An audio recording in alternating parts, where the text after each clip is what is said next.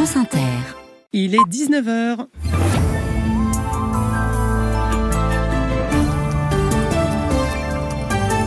Et voilà, et comme je vous le disais, c'est le journal d'Hélène Philippe. Bonsoir Hélène, on vous a fait un peu de place. Un homme de combat, un homme de colère. Robert Badinter s'est éteint à 95 ans, mais sa voix restera hors de lui parfois. Vous m'avez fait honte Vous m'avez fait honte en pensant à ce qui s'est passé là Vous m'avez fait honte Il y a des moments où il est dit dans la parole les morts vous écoutent Ici au Veldiv, 50 ans après la rafle face au sifflet qui accueille l'arrivée du président Mitterrand, un hommage national sera rendu à celui qui a permis l'abolition de la peine de mort, du délit d'homosexualité, combattant des libertés publiques, ce qui lui a valu aussi d'être haï, vilipendé parfois. L'extrême droite sobre dans son hommage ce soir, alors que la gauche réclame son entrée au Panthéon.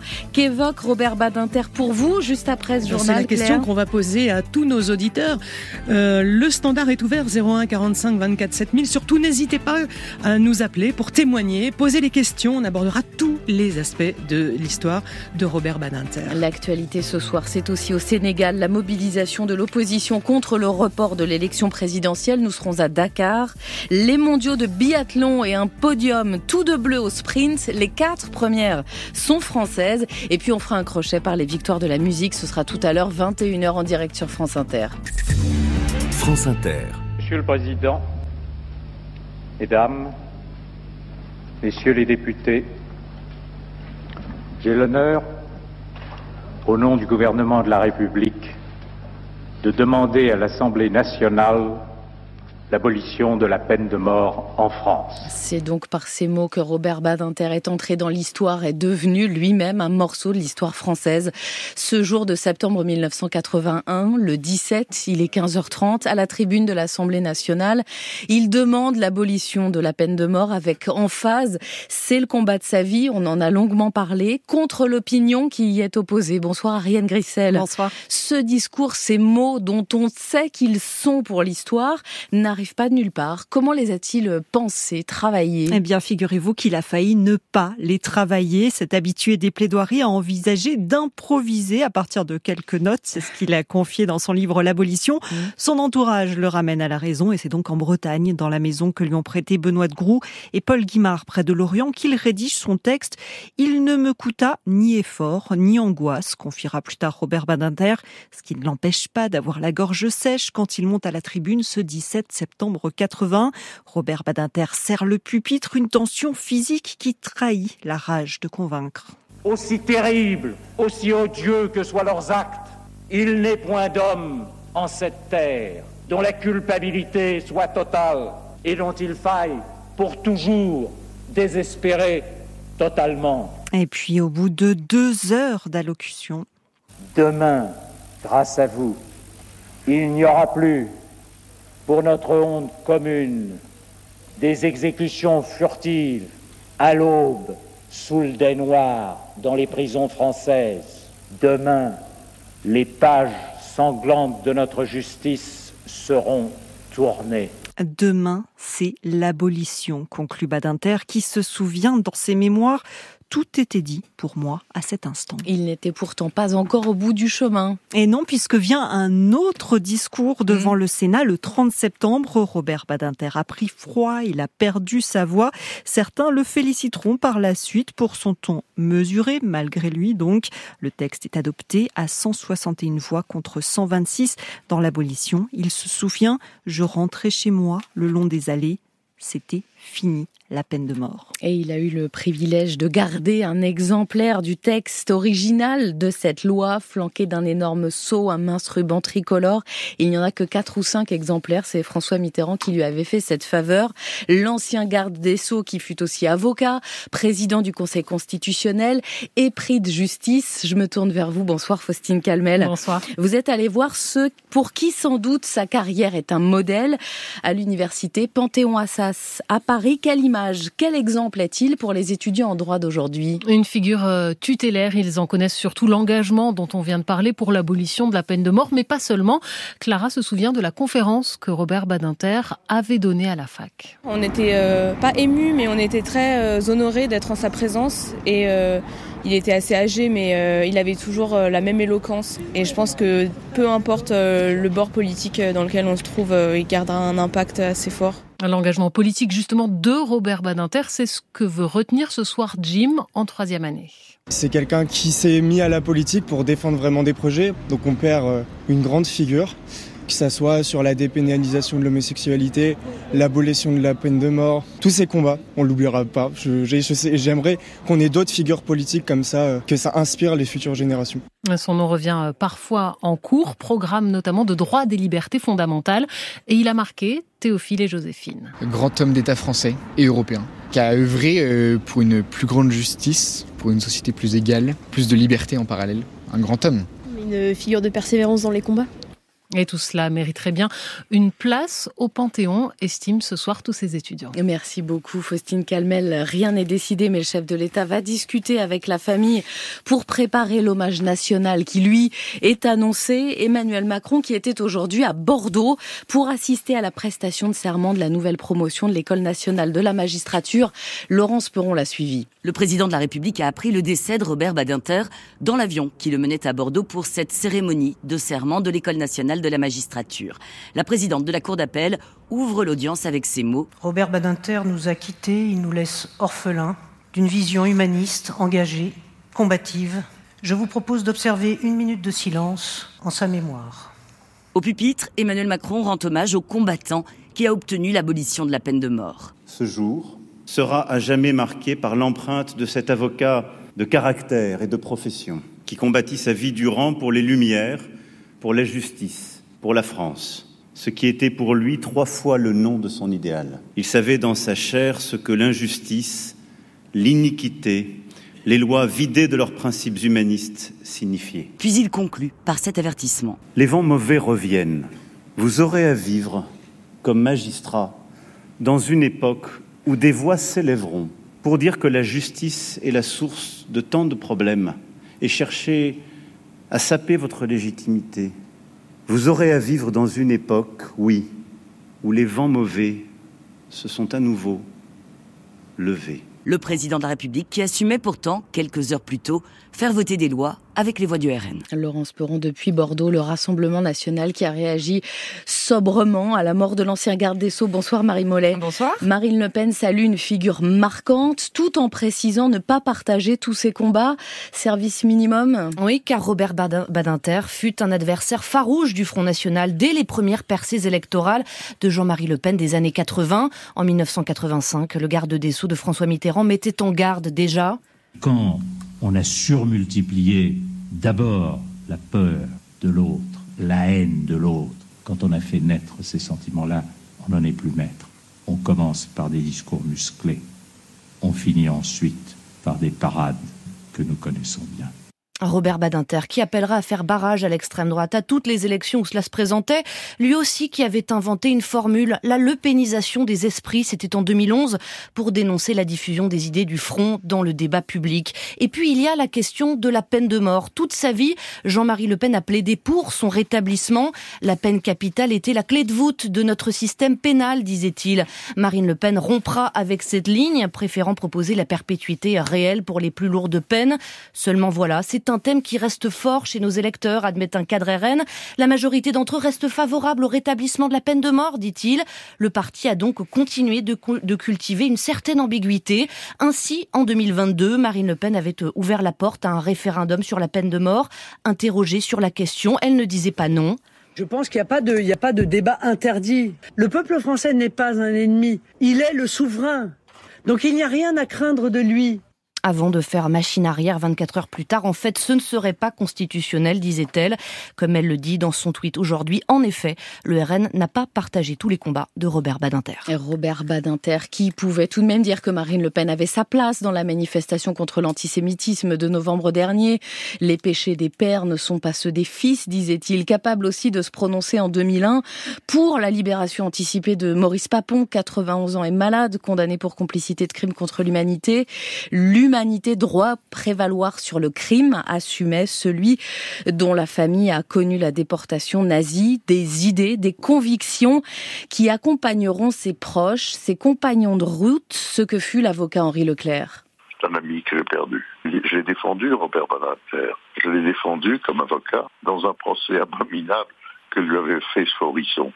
Forisson, vous savez, le révisionniste, celui qui, nie l'existence des chambres à gaz, et que Robert Badinter l'avait traité le faussaire de l'histoire de une émission sur Arte, je crois. Et Forisson a eu le culot de faire un procès en diffamation à Robert Badinter et que j'ai plaidé pour lui. Et bien entendu, Forisson a été condamné. Ce qu'il avait surtout, c'est que il, avait une force de conviction assez extraordinaire. Je dirais que nous étions, nous avions 50 différences d'âge. Nous étions très proches, trop proches peut-être pour qu'on puisse, mais, mais il m'a apporté énormément de choses. Il m'a apporté énormément de choses par, par la qualité de sa conviction. Mais ce qu'il dit sur la transmission, j'en suis tout à fait d'accord et, j'espère, j'espère être comme lui. L'émotion d'Henri Leclerc euh, ce midi dans l'édition du 13-14 spécial au micro de Jérôme Cadet, avocat brillant. Robert Badinter était aussi un homme de théâtre. Certains diront que l'un ne va pas sans l'autre. Ses combats lui ont inspiré trois pièces de théâtre et il s'apprêtait à publier aux Fayard une pièce sur le procès de Jésus, nous confie son éditrice Isabelle Saporta il décrit, vous allez voir, euh, Ponce Pilate euh, comme une espèce d'énarque euh, un peu salaud, sans aucune envergure, qui finalement se laisse dépasser par l'histoire et qui, pour ne pas déplaire aux uns et aux autres, par lâcheté, par conformisme, ne prend pas la place qu'il aurait dû prendre, c'est-à-dire celle du sauveur de Jésus, mais devient finalement cet homme qui n'a pas été capable de s'ériger contre la foule et contre ceux qui voulaient abattre Jésus. Très fort dans ce texte, c'est qu'on se rend compte qu'en fait, euh, au travers de ce procès de Jésus, il fait le procès de cette France de la Seconde Guerre mondiale qui n'a pas su protéger ses juifs et qui n'a pas su protéger les hommes et les femmes qui se battaient pour la liberté. Et en fait, quand vous parliez avec euh, Valentin, vous vous rendiez compte qu'il avait conscience que il ne fallait jamais lâcher quoi que ce soit sur les questions de liberté, sur les questions de démocratie, sur les questions de courage, sur les questions d'honneur. Il était très très impressionnant. Isabelle Saporta, PDG des éditions Fayard, au téléphone d'Ilana Mor-Youssef. Allez sur le site de France Inter, vous entendrez sa passion pour Victor Hugo. On attend aussi vos appels au téléphone sonne évidemment. Leur philo poursuit l'hommage à 20h avec Patricia Martin. Dans le reste de l'actualité, Hélène, il y a cette journée test au Sénégal. Journée de mobilisation de la société civile, de l'opposition contre le report de la présidentielle de 10 mois, décision sans précédent depuis l'indépendance du pays en 1960. L'opposition crie au coup d'État constitutionnel et la journée d'aujourd'hui donne une idée de l'ampleur de la contestation, des débrayages dans les écoles, des rassemblements à Dakar, des affrontements. William Delesseux, vous êtes notre envoyé spécial en direct de Dakar et la colère ce soir, William, se propage à plusieurs quartiers de la ville. Ah oui, Hélène, des manifestants ont allumé des feux, érigé des barricades dans des rues du quartier populaire de la Médina où on se trouve maintenant. Même scène un peu plus tôt euh, près de la place de l'obélisque. C'était le point de départ du rassemblement interdit par les autorités. Des hommes portent une femme inanimée dans les rues adjacentes. Elle est sous le choc après le tir d'une grenade lacrymogène selon leur récit. C'est une femme, une blessée. Est-ce que ça c'est normal? C'est nous-mêmes qui amenons Macky Sall sur le pouvoir. On va sortir pour montrer que là, c'est pas normal. Les forces de l'ordre ont barré tous les accès euh, à la place à chaque fois qu'un groupe, souvent jeune de 3-4 participants, euh, se dirige vers le lieu de rassemblement. Ils reçoivent des lacrymogènes. En allant là-bas, on a trouvé la police là-bas et la gendarmerie barricadés sont nombreux là-bas, dans tous les coins. On ne peut pas accéder là-bas. Maintenant, s'ils bloquent, ça veut dire qu'ils ne veulent pas dialoguer. Tout dialogue avec l'opposition rejeté par Macky Sall. Le président, c'est l'interprétation par les, par les manifestants de, de ces dispersions violentes. On n'a que nos brassards, nos drapeaux. Eux, ils ont des gaz lacrymogènes. Mais ça ne nous empêche pas d'aller dire qu'on n'est pas d'accord, même si on nous gaze, même si on nous disperse. Tout le monde saura que, voilà, le tyran, c'est comme ça qu'il fait. Le dictateur, c'est comme ça qu'il fait. Le pouvoir assure que le report de l'élection est la seule solution pour éviter une crise politique. Des manifestants nous disent que ce n'est que le début d'un mouvement de colère plus vaste et durable face au président. William Delesseux en direct de Dakar avec Margar Venès. À l'étranger encore, une offensive israélienne à Rafah se précise malgré les centaines de milliers de réfugiés qui s'entassent désormais plus de la moitié de la population de Gaza. Le premier ministre Benjamin Netanyahou réclame aujourd'hui à son armée un plan combiné d'évacuation des civils et de destruction des bataillons du Hamas. La mobilisation des agriculteurs, si elle est en pause en France, se poursuit ailleurs en Europe. Aujourd'hui, les Polonais reprennent les blocages à la frontière ukrainienne pour protester contre la concurrence de son voisin. Et en Islande, il va encore falloir attendre quelques heures pour avoir de l'eau chaude dans la région du sud-ouest, touchée par une éruption volcanique par moins 14 degrés. Il y a une certaine impatience. Dans les Vosges, c'est la neige qui manque. Mais faut-il aller jusque-là Transporter des tonnes de neige par camion pour permettre aux touristes de skier Quatre associations environnementales dénoncent le stratagème après avoir repéré au moins 11 allers-retours entre la Bresse et la route des Crêtes, 70 tonnes de neige transportées Tristan Barrault. Du jour au lendemain, fin décembre dernier, de la neige apparaît en quantité sur l'une des pistes devenues skiables. Des images captées par la webcam de la station. Les associations ont ainsi retrouvé des images de la route des Américains qui mène aux crêtes. Route pourtant fermée à cette époque de l'année, raconte Dominique Imbert, président de l'association SOS Massif des Vosges. On a pu constater le passage répété d'un camion ou de plusieurs camions qui montaient à vide et qui redescendaient chargés de neige. On avait déjà été alerté par l'existence de gros tas de neige en bas de la piste de la Bresse c'est cet événement qui a déclenché en fait une enquête plus précise de nos associations qui nous ont permis de constater qu'il y avait eu des transports de neige absolument massifs entre les crêtes et la station de la Bresse. Les associations dénoncent la quantité d'essence utilisée sans compter les conséquences environnementales de déplacer la neige d'un bassin versant à un autre. Nicolas Claudel, le directeur de la station de la Bresse, dément être à l'origine de ce transport-là, mais dit bien avoir recours ponctuellement à cette pratique. Pour renforcer ponctuellement sur le domaine skiable les quelques endroits qui en ont besoin. C'est une très infime partie de notre activité. On utilise les routes qui sont autorisées pour le faire. Les associations demandent l'arrêt de ces transferts de neige et souhaiteraient un débat pour envisager la suite des stations de ski dans le massif des Vosges, à l'heure où la neige se fait de plus en plus rare. Tristan Barrault, France Bleu Sud-Lorraine. Après le Pas-de-Calais, le Finistère à son tour bascule en vigilance orange au cru. La météo complète dans quelques minutes. Un détour avant cela par la République tchèque pour les mondiaux de biathlon, le sprint dames ce soir. Et c'est une sacrée performance française. Julien Laurent, vous êtes sur place. Puisque le podium est trois fois en bleu, c'est bien les mondiaux, c'est pas le championnat de France dont on parle. Non, non, on n'est pas au, championnat de France de biathlon comme en plaisantait Justine Brezas-Boucher, deuxième du jour, juste après l'arrivée. Non, non, on est bien en République tchèque au championnat du monde en ce 9 février 2024, qui devient donc une date historique pour le biathlon français. 1, 2, 3, 4, quadruplé bleu, blanc, rouge, du jamais vu sur des championnats du monde ou des Jeux olympiques. L'or donc pour Julia Simon, l'argent pour euh, Justine Brezas-Boucher, le bronze pour Lou Jean-Monod Laurent et la magnifique médaille en chocolat de quatrième pour Sophie euh, Chauveau.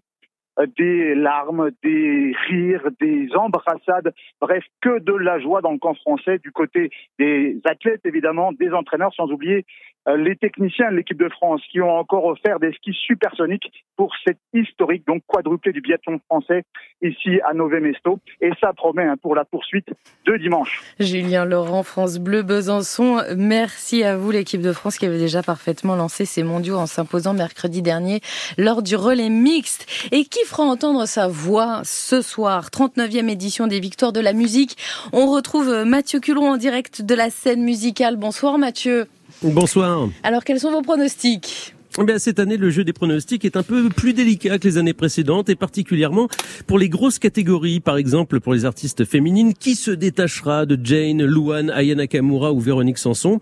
Des univers très différents. On aurait tendance à penser que cela pourrait se jouer entre Luan et Véronique Sanson, mais Aya Nakamura reste la reine des écoutes et Jane a été un phénomène TikTok ces derniers mois. Bref, rien ne semble évident. Du côté des artistes masculins, tout semble se jouer entre Vianney et Etienne Dao avec Gazo en embuscade. Mais quoi qu'il qu'il en soit, le phénomène Zao de Sagazan, nommé cinq fois, devrait souffler sur ses 39e victoires de la musique, en particulier pour la révélation féminine de l'année. En revanche, il y en a un qui va recevoir une victoire, c'est sûr, c'est mmh. Bernard Lavillier, qui obtient droit à une récompense pour l'ensemble de sa carrière, le chanteur de 77 ans, qui d'ordinaire n'aime pas trop les récompenses, mais qui accueille celle-ci avec un grand plaisir. Écoutez-le. Ça me fait plaisir. C'est émouvant. Euh, moi, j'ai eu plein de fois le prix Charles Cros. Des fois, je vais chez des chanteuses ou des chanteurs qui ont tous leurs disques de platine accrochés au mur. Vous pourrez pas voir ça chez moi parce qu'ils sont dans ma cave. Une victoire de la musique, c'est dans mon métier. C'est pas la Légion d'honneur. Bon là, maintenant, c'est pour toute mon œuvre. C'est plus simple. Mais c'est moi, j'apprécie. Hein. C'est bien que ça soit à mon âge, parce que ceux qui l'ont trop tôt, ils ont l'impression d'être morts. Moi, ça va. voilà les 39e victoires de la musique qui seront présidées cette année par Zazie. Et même si on note quelques absents, la cérémonie nous réserve quelques surprises. Merci beaucoup Mathieu. On verra ça tout à l'heure à partir de 21h10. En direct sur France Inter avec Léa Salamé et Cyril Ferroul, les 39e victoires de la musique en direct de la scène musicale. Eh ben, merci beaucoup. C'était le journal d'Hélène Philly. On prend des nouvelles du temps. La météo avec Vitacitral TR+, des laboratoires Acepta. Gel réparateur pour les mains abîmées par le froid, les gels hydroalcooliques et les lavages fréquents. En pharmacie et parapharmacie. Bonsoir Elodie Calac. Bonsoir à tous. Temps perturbé, surtout sur le sud-est. Oui, ce soir et cette nuit, on a de nouvelles pluies qui arrivent par l'ouest et puis des pluies soutenues qui persistent des Cévennes vers le sud des Alpes avec un vent de sud. Ce sera le cas encore euh, demain. Ces pluies seront parfois orageuses et elles gagneront également la Corse l'après-midi. On surveillera les cumuls de pluie en particulier sur la Provence, la Côte d'Azur et le sud des Alpes. La neige s'abaissera hein, sur les Alpes vers 1500 mètres demain. Ailleurs, ce sera souvent pluvieux le matin. Les pluies se décaleront progressivement vers l'est. De belles éclaircies en profiteront pour revenir sur un quart nord-ouest jusqu'au Pas-de-Calais, à l'ouest de la région parisienne et du centre Val-de-Loire pour l'après-midi. Le Pas-de-Calais et le Finistère sont toujours en vigilance orange crue et ça restera bien encombré demain sur le sud-ouest avec des averses, du vent, de la neige à 1000 mètres sur les Pyrénées. Le Roussillon lui restera à l'écart des pluies avec une tramontane jusqu'à 90 km à l'heure. Et les températures sont en baisse. Oui, mais encore douces. 6 à 10 degrés le matin, l'après-midi 10 degrés à Limoges, 11 à Cherbourg, Paris et Toulouse, 12 à Strasbourg, Angers, Bordeaux et Lyon, 13 du côté de Perpignan et 15 à Nîmes. Merci beaucoup. Elodie Calac de Météo France.